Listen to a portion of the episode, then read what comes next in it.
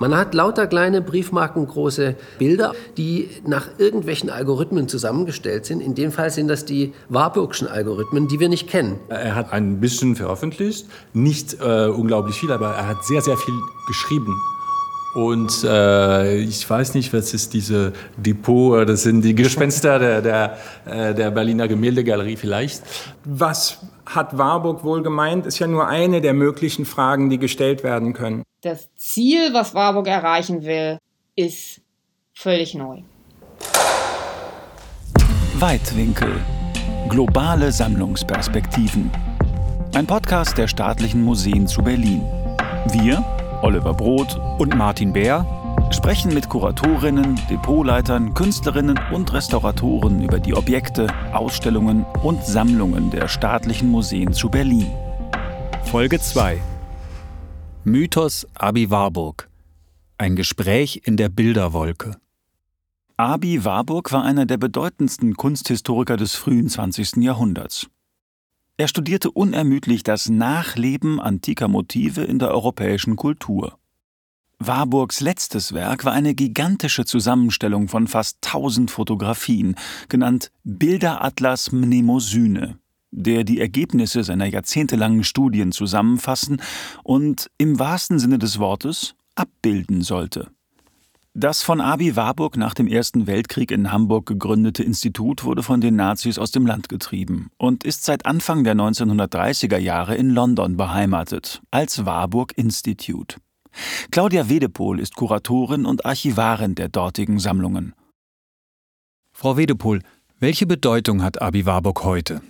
Warburg ist sozusagen eine Wiederentdeckung der Nachkriegszeit. Seine Werke waren nach dem Zweiten Weltkrieg vor allem in Deutschland in gewisse Vergessenheit geraten. Mit dem Brain Drain, mit der Emigration der gesamten kunsthistorischen Avantgarde der 1920er Jahre in die englischsprachige Welt. Der, für die heutige Kunstgeschichte ist Warburg da schon eine große Figur. Der ist eine wichtige Vaterfigur, was die Methodenentwicklung anbelangt. Also für seine Zeit als jemand, der schon Anfang des 20. Jahrhunderts das Bild als ein Massenmedium betrachtet, in einer Zeit, als die Fotografie noch nicht ubiquitär verfügbar war, wie sie heute ist, das quasi voraussieht, wie sehr die Fotografie eine Rolle, eine meinungsprägende Rolle annehmen kann oder ideenbildende Rolle, damit ganz bestimmt, ganz sicher ein Vordenker der heutigen Zeit war.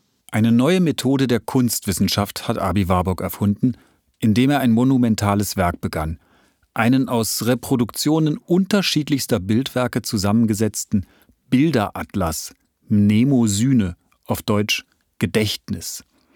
Frau Wedepol, hatte Warburg ein Vorbild für seinen Atlas, dieses Bildergedächtnis? Ja, das ist eine gute Frage. Für das Projekt des Bilderatlas Mnemosyne gibt es direkt würde ich sagen, keine Vorläufer. Für das Medium Bilderatlas gibt es durchaus Vorläufer, und zwar viele. Also der Titel geht jetzt zurück auf den Atlas von Mercator aus dem Jahr 1595, auf dem der Halbgott Atlas auf dem Titelblatt zu sehen war. Also Atlas war ein Terminus technicus für ein großformatiges Werk, was auf Abbildungen basiert, Tafeln meistens enthält und entweder chronologisch oder geografisch angelegt war und meist ähm, Themen aus dem Bereich der Kultur oder der Naturwissenschaft ähm, präsentierte. Das Entscheidende war, dass man durch die Reproduktion Objekte in eine neue Anordnung bringen konnte und so den Blick in eine bestimmte Richtung lenken konnte. Aus Hunderten von Reproduktionen stellte Abi Warburg die Tafeln seines Bilderatlas zusammen. Aber er kannte die Originale gut, viele davon aus den Berliner Museen. Warburg war ein eifriger Museumsbesucher. Einen schönen Halbkreis hier. So, alles klar. Ich laufe. Das ist ja echt ein interessanter Ort, an dem wir uns hier befinden. Also äh, für Museumsbesucher so das unbekannte, große, die großen Räume unter oder hinter den Museen das Depot der Berliner Gemäldegalerie. Und um uns herum sind hier ganz viele leere Bilderrahmen. Und das ist eigentlich ein ziemlich verrückter Hintergrund für das Gespräch, was wir hier führen wollen. Das geht nämlich um jemanden, der sich leidenschaftlich und intensiv nur mit Bildern beschäftigt hat.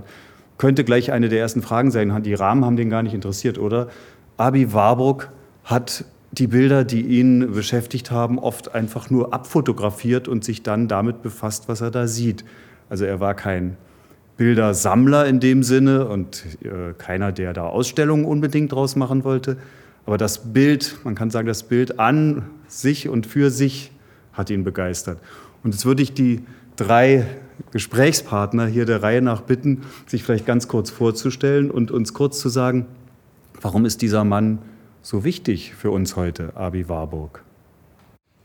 Neville Rollet, ich bin Kurator in der Gemäldegalerie und äh, im Bodemuseum. Äh, ja, dieses Ort, wo wir uns befinden, ist das, die, das Depot der Gemäldegalerie. Es gibt viele Museen, die äh, Depot, wo die Depots sind weit weg vom Museum, 200 äh, Kilometer in London, jetzt in Paris. Wir sind unter den Räumen der Gemäldegalerie. Das, es ist auch ein Erinnerungsort, wie im Nemosyne, äh, das, äh, die, die Musa der Erinnerung, das war das, äh, äh sein, ihr Name war äh, vor der, oder ist immer vor der Bibliothek äh, im Warburg Institut. Ich bin Johannes von Müller, ich bin Koordinator eines Forschungsverbundes, der den Namen Bilder Fahrzeuge trägt. Auch das ist ein Begriff, oder das ist ein Begriff, der ähm, von Warburg selbst entlehnt ist.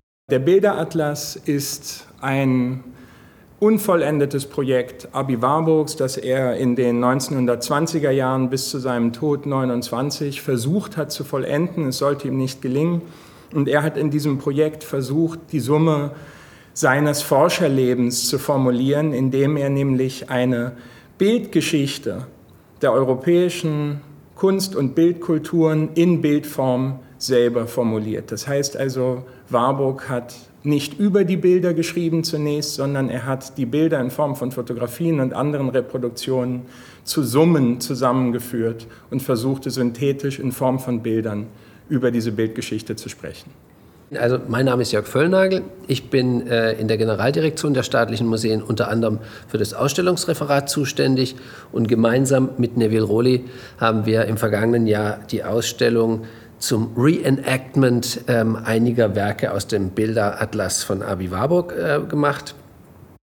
Abi Warburg ist ein Mythos. Als ich äh, in den 90er Jahren Kunstgeschichte studiert habe, da ähm, war dieser Mythos omnipräsent, aber eigentlich kannte niemand den Atlas. Der Atlas war unpubliziert, es war ein, ähm, ein äh, Bilder-Zusammenstellungsprojekt, ähm, das im Grunde keiner kannte. Die dokumentarischen Fotografien im Warburg-Institut waren nur in Teilen publiziert. Es gab äh, 1993 in Wien den Versuch, ähm, äh, den, den Atlas zu rekonstruieren, aber so richtig kannte ihn niemand. Der Mythos war aber präsent war präsent bis zur Publikation äh, im Jahr 2000, als man die alten Fotografien sehen konnte und zum ersten Mal verstanden hat, was Abi Warburg da gemacht hat. Nämlich Reproduktionen der Meisterwerke der äh, antiken und europäischen Kunstgeschichte mit gewissen Ausblicken und Ausgriffen in die ähm, Geschichte des Nahen Orients, die Bildgeschichte des Nahen Orients. Diese Reproduktionen zu versammeln und unabhängig von ihren Größenverhältnissen und ihren Materialitäten motivisch zueinander in Beziehung zu setzen.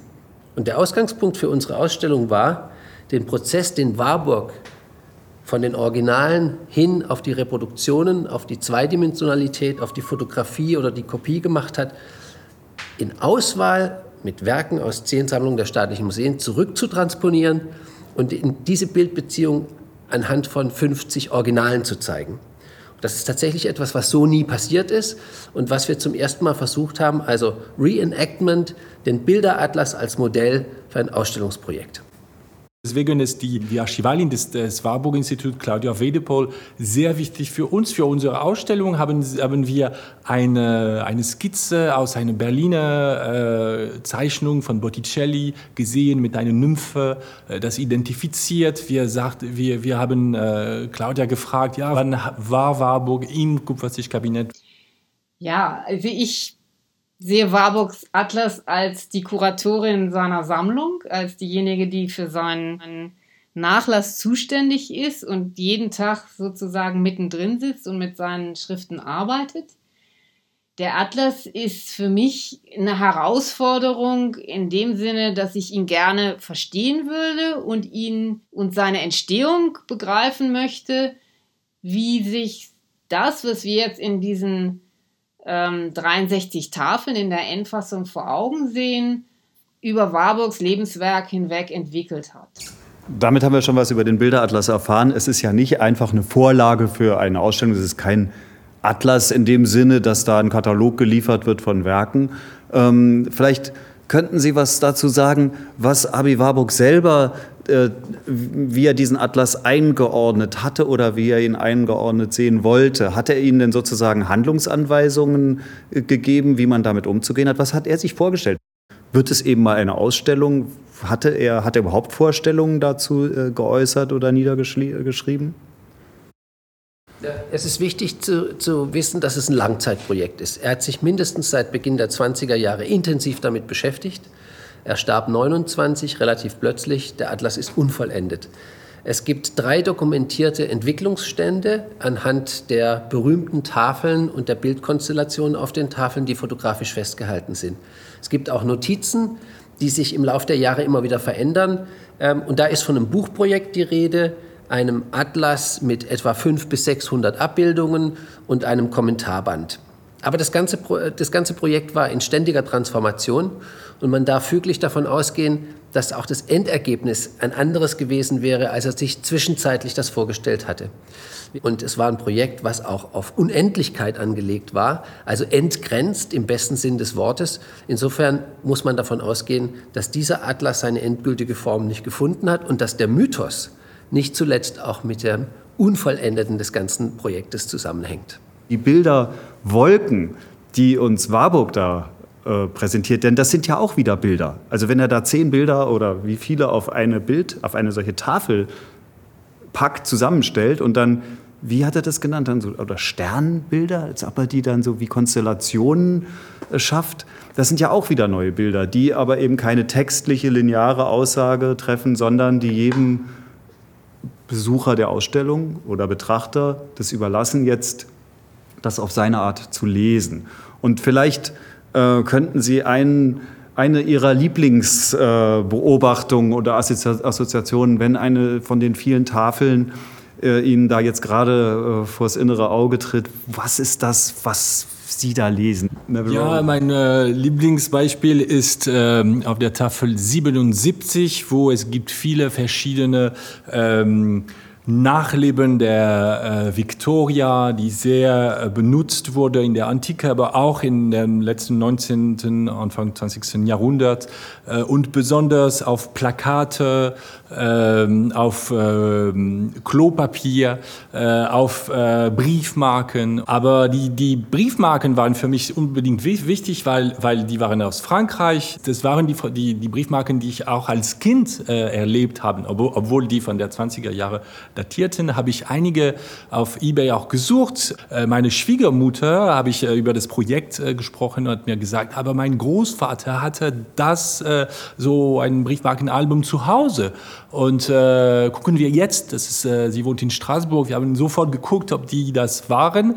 Und sie waren auch nicht geklebt, so sie könnte diese fehlende Briefmarken an äh, den staatlichen Museen zu Berlin äh, geben. Äh, die sind jetzt Teil der Kunstbibliothek in einem Montage, äh, die Warburgs Anordnung folgt. So, das ist etwas, ja, für mich ist diese Tafel äh, 77 äh, die wichtigste, wegen dieser sehr persönlichen Geschichte, muss ich sagen. Ich weiß nicht, ob es meine Lieblingstafel ist. Ich muss auch zugeben, ich weiß gar nicht, ob ich eine Lieblingstafel habe. Aber wenn ich aus der Erinnerung es richtig zitiere, ist die überschrieben von Gertrud Bing, heißt in etwa die Selbstbefreiung des modernen Kaufmanns und ist der Fortuna gewidmet. Und zwar der antiken Schicksalsgöttin der Fortuna, die im Mittelalter nicht vergessen worden ist. Das Mittelalter erinnert sich sehr wohl an sein antikes Erbe. Es geht nur anders mit diesem Erbe um. Und äh, diese Fortuna hat nach Warburg im Mittelalter die Kraft, das Schicksal des Menschen zu bestimmen in einer Weise, dass er sich dem nicht erwehren kann. Sie regiert also eigentlich über das Leben des Einzelnen im Alltag. Dann aber im Zuge der Renaissance beginnt der Mensch sich von diesen Vorstellungen zu distanzieren. Er überträgt sie in die Sphäre der Kunst und stellt sie vor als ein Motiv der Renaissancekunst. Gleichzeitig wird sie auch von den Kaufleuten, zum Beispiel von der Familie Rucellai, einer Florentiner Kaufmannsfamilie, wird sie als Emblem, als Wappen gewählt. Und nun ist es der moderne Kaufmann, der sich nicht länger dieser dämonischen Fortuna des Mittelalters unterwirft, sondern der sie gleichermaßen zu seinem Motto als Kaufmann macht, weil er bereit ist, sein Schicksal selbst zu bestimmen. Und Warburg, der diese Geschichte des Umgangs mit dieser antiken Gottheit so versteht, wie ich es eben versucht habe darzulegen, zeigt diese Wanderung und Verwandlung des Motivs anhand eines, einer Bilderwolke, wie wir sie eben besprechen. Aber ganz am Anfang und ganz am Ende. Ähm, da gibt er die Ausblicke am Anfang auf das Gesamtprojekt und am Ende sozusagen öffnet er quasi in den Tafeln. Und wir dürfen nicht vergessen, das Ende war kein definiertes Ende, es war ein Arbeitsstand, er starb unerwartet. Ähm, am Ende öffnet er ähm, die, die äh, Motivsuche hin in alle Bereiche. Und dort kommt es dann eben zur wunderbaren Tafel 77, die Neville gerade angesprochen hat. Und dort, dort kommt es zu den Konstellationen, die vielleicht ähm, tatsächlich eine Wolke darstellen, die auch eine Überraschungswolke sein kann. Ähm, natürlich ist alles spannend, jede Zusammenstellung, jede Konstellation ist spannend, aber diese 77 bis 79 sind die überraschenden Tafeln mit zeitgenössischen Bezügen, mit politischen Bezügen, ähm, mit eben de, de, de, dem Verfolgen Folgen des Motivs der Victoria oder der Nymphe. Und da kommt dann auch äh, die deutsche Golfmeisterin Erika Selschop, Golfmeisterin im Jahr 1929, findet sich dort auch wieder auf der Tafel 77 und ergänzt eben die anderen Motive. Also da wird es richtig spannend und da hat man tatsächlich die Anschauung, ähm, wo das Projekt auch äh, zumindest mental hinführen kann. Die Tafel, die Fortuna äh, im Mittelpunkt hat, wenn ich die als ähm, Ausstellungsbesucher mir ansehe, muss ich aber schon einiges doch wissen, was sich nicht direkt daraus erschließt, wenn ich nicht einen Begleittext habe. Sehe ich das richtig? Oder ich frage mal so, wie nähere ich mich diesem, äh, diesem Gedanken, den Sie gerade so schön formuliert haben, wenn ich jetzt eigentlich nur so vor der Tafel stehe? Ähm, vielleicht verstehe, das ist Fortuna. Hier gibt es auch Darstellungen von möglicherweise adligen, reichen, es gibt ja dieses Adelsbild da, nicht? Die, die Familie, die Habsburger. die Habsburger da wie nähere ich mich dem dann? Wie komme ich zu diesen Schlüssen? Was können Sie, äh, die Frage stelle ich Ihnen allen drei, ähm, wie empfehlen Sie eine Herangehensweise, äh, äh, um da möglichst viel mitzunehmen, wenn ich mir die Tafeln, wenn ich mir den Bilderatlas von Abi Warburg in Ihrer Ausstellung oder in einer virtuellen äh, Repräsentation dieser Ausstellung heute angucke?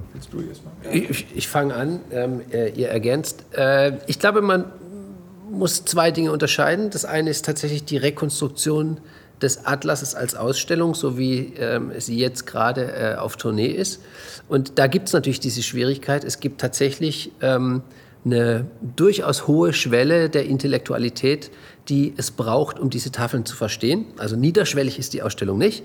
Ähm, das sind auch die beiden Kuratoren in einem Prozess ähm, immer mehr dazuzugeben. Also in Hamburg beispielsweise jetzt gab es ein sehr schönes äh, erklärendes Heft dazu, um sozusagen ähm, eine, ein Warburg-Einstieg in die Atlas-Tafeln, die ausgestellten, ähm, zu geben. Das ist durchaus auch notwendig. Ähm, selbst Fachleute stellt es immer wieder vor Herausforderungen. Ja, mein Traum ist, ein Warburg für Dummies äh, zu schreiben oder zu lesen, weil das ist äh, sehr, äh, das ist teilweise zu kompliziert. Äh, wenn man könnte für diese Warburg für, für Dummies einige Interviews führen mit einigen verschiedenen Forschern, die natürlich nicht das, dieselbe Interpretation sagen werden. Sie werden sagen, na, das ist nicht, oder in der Fortuna, das ist richtig, aber dies ist, äh, äh das hat nicht äh, damit zu tun, das ist ganz anders, weil Warburg hat das, das, das äh, gelesen, äh, dann zitiert und so. Und das ist auch, das zeigt uns, was ist die Forschungswelt. Äh, das, okay, das gibt einen Konsens, aber das Dissens ist auch sehr, sehr groß und das ist auch teilweise der, der, die spannendste Diskussion weitermachen. Vielleicht machen wir das zusammen, zu, zu dritt zusammen, diese Warburg für Dummies. Nein? Also, 80 Tafeln. Ich glaube, dass auch der Reiz gerade für die heutige Zeit durchaus in dem Umstand liegt, dass eben nicht alles erklärt ist, dass genau die Warburgsche Anleitung zum Lesen des Bilderatlas nicht existiert. Ähm, es, man muss zu, zum ersten muss man mal festhalten, dass es äh, viele Generationen von Wissenschaftlerinnen und Wissenschaftlern gab, die sich genau mit der Identifikation der einzelnen Werke beschäftigt haben. Martin Warnke, der Atlas von 2000, ganz wichtiger Punkt. Aber auch die Ausstellung im Haus der Kulturen der Welt, die jetzt mittlerweile auch äh, auf Tournee gegangen ist und die den originalen Atlas rekonstruiert. Die beiden Kuratoren, ähm, Roberto Ort und Axel Heil, haben sehr viel beigetragen zur Entschlüsselung einzelner Motive. Darauf basiert auch unser Projekt und ähm, deswegen haben wir unser Ausstellungsprojekt da auch angegliedert. Aber darüber hinaus gibt es tatsächlich eine Anmutung auch der alten Fotos, der Foto, Fotozustände von 1928 und 1929, der einen durchaus irgendwie auch modern anmutet. Es sieht im Grunde aus wie eine, wie eine Art Google-Bildersuche oder eine Suchmaschinenbildersuche. Also was Herr Völlnagel gerade äh, erklärt hat, das führt mich zu einer Frage, die ich eigentlich ganz zum Schluss erst äh, stellen wollte, aber wollte Sie drei doch mal äh, bitten zu überlegen, was hätte Warburg wohl gesagt? Hätte der das Internet so benutzt? Hätte der das toll gefunden? Hätte der die Google Art Machine oder wie sie heißt, äh, bespielt? Oder wäre er in diesen zweidimensionalen Repräsentationen der äh, Kunst mit seinen Fotografien geblieben? Also natürlich sind Sie nicht der Erste, dem es so geht. Das ist eigentlich eine oft gestellte Frage. Und zunächst würde ich doch gerne betonen, dass ich überzeugt bin, dass Bilderatlas und Google Art Project falsche Freunde sind. Und dann die Frage, aber was würde Warburg mit dem Internet machen? Ob Warburg äh, sozusagen der Wissenschaft völlig verlustig gegangen wäre in Binge-Watchen und anderen Exzessen, das kann ich nicht absehen. Aber ich glaube, die Phänomene, denen wir uns auch im Zusammenhang des Internets und der sogenannten Medienrevolution irgendwie gegenübersehen, sind Phänomene, zu denen Warburg etwas gesagt, etwas hätte sagen können und er auch etwas zu sagen hat, auch wenn er es vor 100 Jahren formuliert hat. Denn eine wirklich der gegenwärtigen Bedeutung Warburgs besteht, vielleicht auch neben dem Punkt, dass er eine Zeit der Krise durchlebt und in seiner Wissenschaft auf die Krise antwortet und das vielleicht auch etwas ist, für das wir jetzt gegenwärtig Anfang des 21. Jahrhunderts empfänglich sind. Neben dem besteht es darin, dass Warburg sich ganz stark interessiert für technische Innovationen, Bildkommunikation und für auch die gefährlichen Auswirkungen, die diese haben können. Ob es um politischen Diskurs geht, ob es um Rationalität, Irrationalität geht. Das sind Fragen, mit denen Warburg sich vor allem auch während des Ersten Weltkriegs beschäftigt. Diese Erfahrung trägt sich dann in seine Arbeit in den 20er Jahren am Bilderatlas fort. Aber das sind Fragen, mit denen er sich eigentlich sein ganzes Leben hindurch beschäftigt. Und das sind ja auch unsere Fragen, unter anderem, wenn wir über so etwas wie das Internet nachdenken? Ja, das ist eine ganz, eine ganz wichtige Frage, denn meiner Ansicht nach ist, kann Warburgs Atlas auch missverstanden werden. Das Allerwichtigste, denke ich, daran ist, dass die Bilder für Warburg keine Beliebigkeit haben. Was man vielleicht heute, ich weiß nicht, wenn man es mit einer Bildrecherche bei Google oder den Hyperlinks, die, die, die der Computer herstellt, vergleicht, den Bilderatlas. Warburg selektiert seine Bilder wirklich dezidiert. Und nichts ist bedeutungslos, nichts ist wirklich zufällig. Er hat eine, er hat eine Message, er will was vermitteln. Er ist äh, der Aufklärer, der über seine Auswahl von Bildern, die Konstellationen, die Reihen, ein, ja, äh, etwas zum Ausdruck bringen will, was im Grunde genommen in dem Kommentar, den wir nicht haben, auch zum Ausdruck gekommen wäre. Insofern denke ich, dass wir da einen Fehler machen, wenn wir es zu schnell, wenn wir Warburgs Atlas zu schnell mit der Bilderflut des 21. Jahrhunderts vergleichen. Warburg hat sich Bildern bedient, er hat das Medium Fotografie genutzt, aber er thematisiert nicht die Bilderflut an sich. Sondern der Bildvergleich ist für ihn ein didaktisches Mittel. Er erklärt uns nicht, wie jede Konstellation ist. Und genau in diesem Interpretationsraum, in dem Spielraum, dass sich jeder da rein empfinden kann, wie quasi in einer Art Moodboard, ähm, da liegt auch der Reiz für die heutige Zeit. Man kann, glaube ich, durchaus sagen, dass es auch Warburgsche Moodboards sind, ähm, deren Bildbeziehungen man teilweise verstehen kann, teilweise unterschiedlich versteht, teilweise vielleicht auch gar nicht versteht. Er kombiniert es ja auch mit zeitgenössischer Grafik, mit Zeitungsausschnitten. Er öffnet es sozusagen in die, in die Gegenwart, in seine Gegenwart, in die 20er Jahre. Und der Reiz liegt auch im Persönlichen, im Emotionalen. Also Moodboards wäre dafür vielleicht kein schlechter Begriff. Und für mich ist das klar der Grund dafür, dass man heute noch Zugang zu etwas findet, was nach 100 Jahren eigentlich wirklich abgehangen sein könnte und was es vermutlich auch wäre, wenn wir den dicken Wälzer der Warburgschen Erklärungen zu seinem Atlas hätten. Und das ist sicherlich ein Schlüssel dafür, ein weiterer Schlüssel dafür, warum Warburg so aktuell ist. Weil es auch Dinge gibt, die sich nicht rational erklären lassen im Bezug zwischen Mensch und Umwelt, und der Ausdrucksform Bild.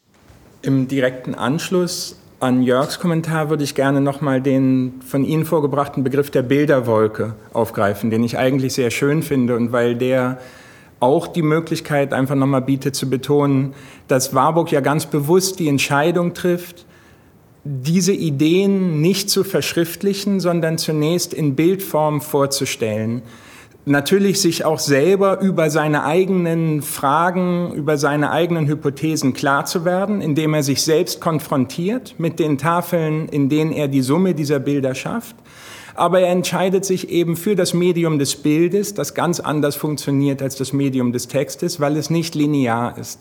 Und das ist ja eine seiner Botschaften auch, dass er sagt, das Bild lässt sich nicht lesen, so wie der Text ihn verschriftlicht. Das Bild hat eine andere Gesetzmäßigkeit und wenn wir es verstehen wollen und wenn wir auch seine Einwirkung und seine Rolle, die es spielt, in der Kulturgeschichte verstehen wollen, dann müssen wir es eben als das ernst nehmen, als Bild ernst nehmen. Und er schlägt vor, dass das nur in Bilderwolken geht.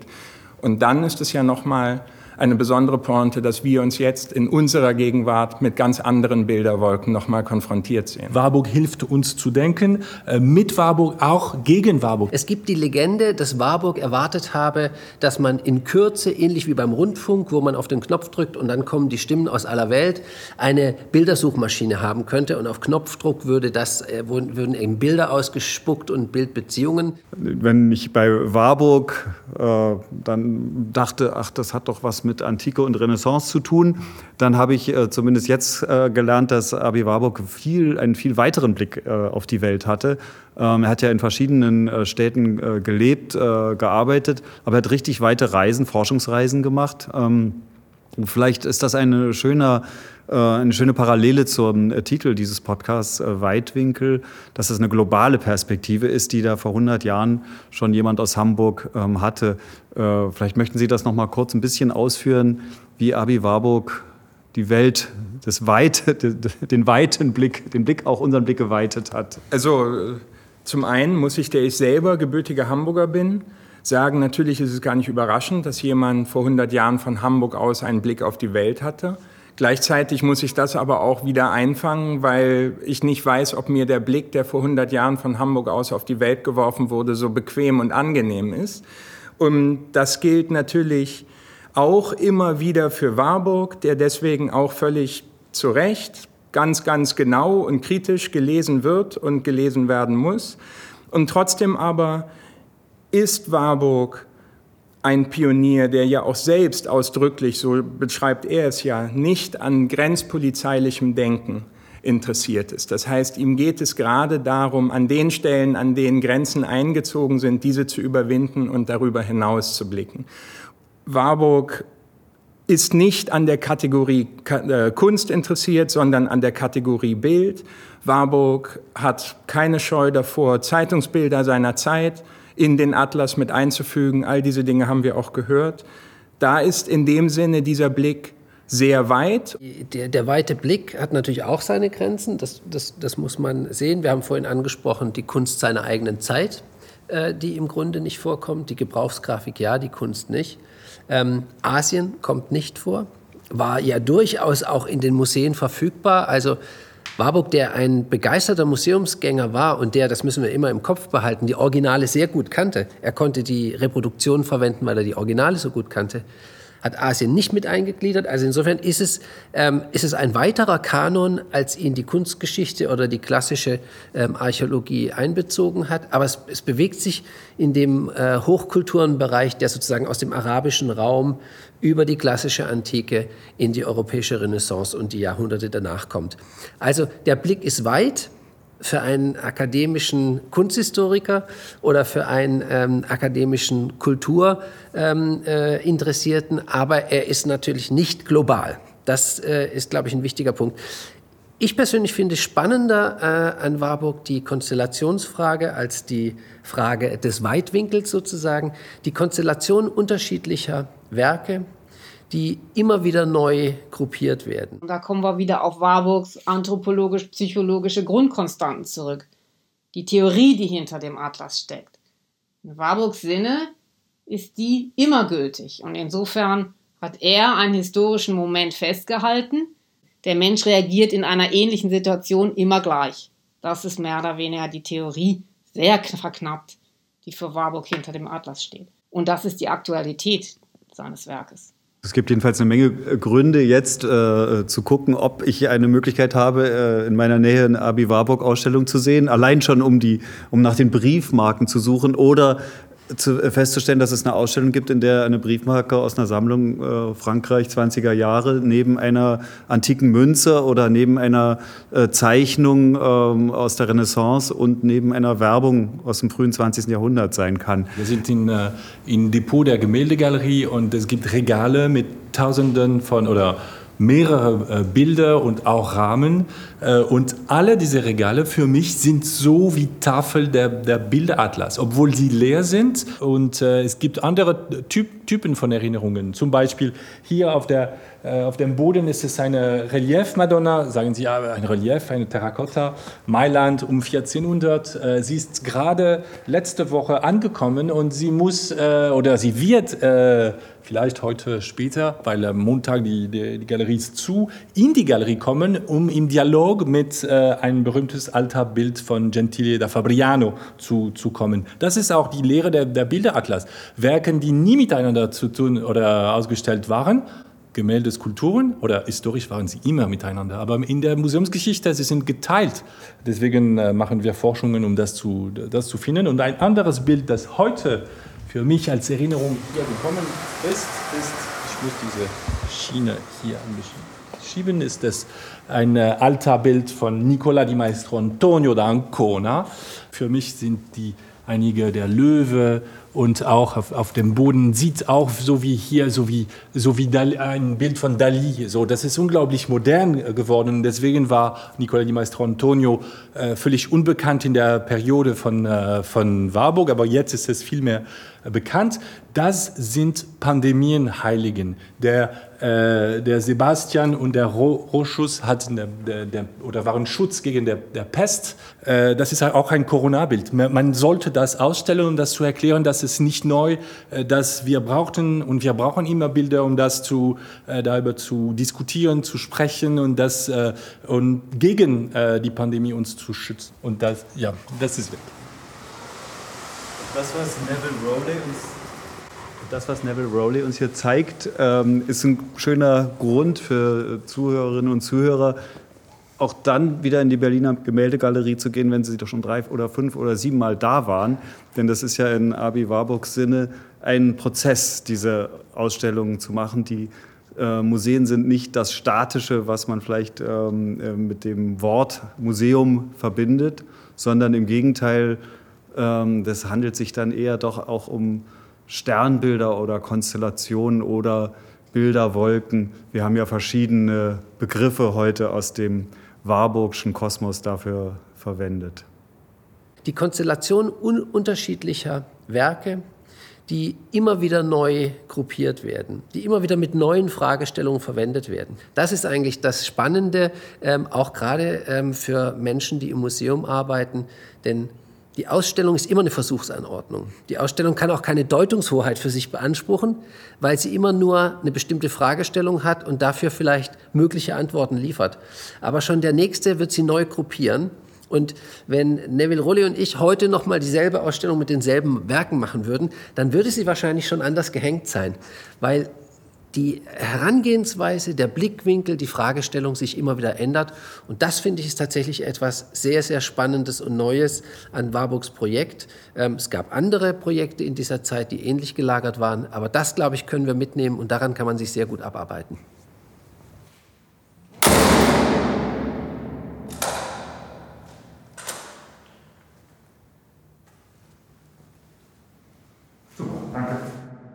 Wenn Ihnen jetzt auch nach einem Flug durch Warburgs Bilderwolken ist, dann sehen Sie sich die beiden erwähnten Ausstellungen der Berliner Gemäldegalerie sowie des Hauses der Kulturen der Welt einfach online an.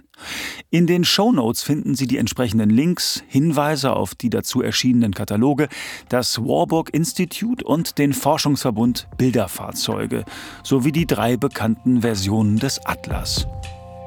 Und wenn Sie diesen Podcast abonnieren, verpassen Sie keine Folge von Weitwinkel. Globale Sammlungsperspektiven. Ein Podcast der Staatlichen Museen zu Berlin. Beim nächsten Mal geht es um Nandi, das göttliche Reittier.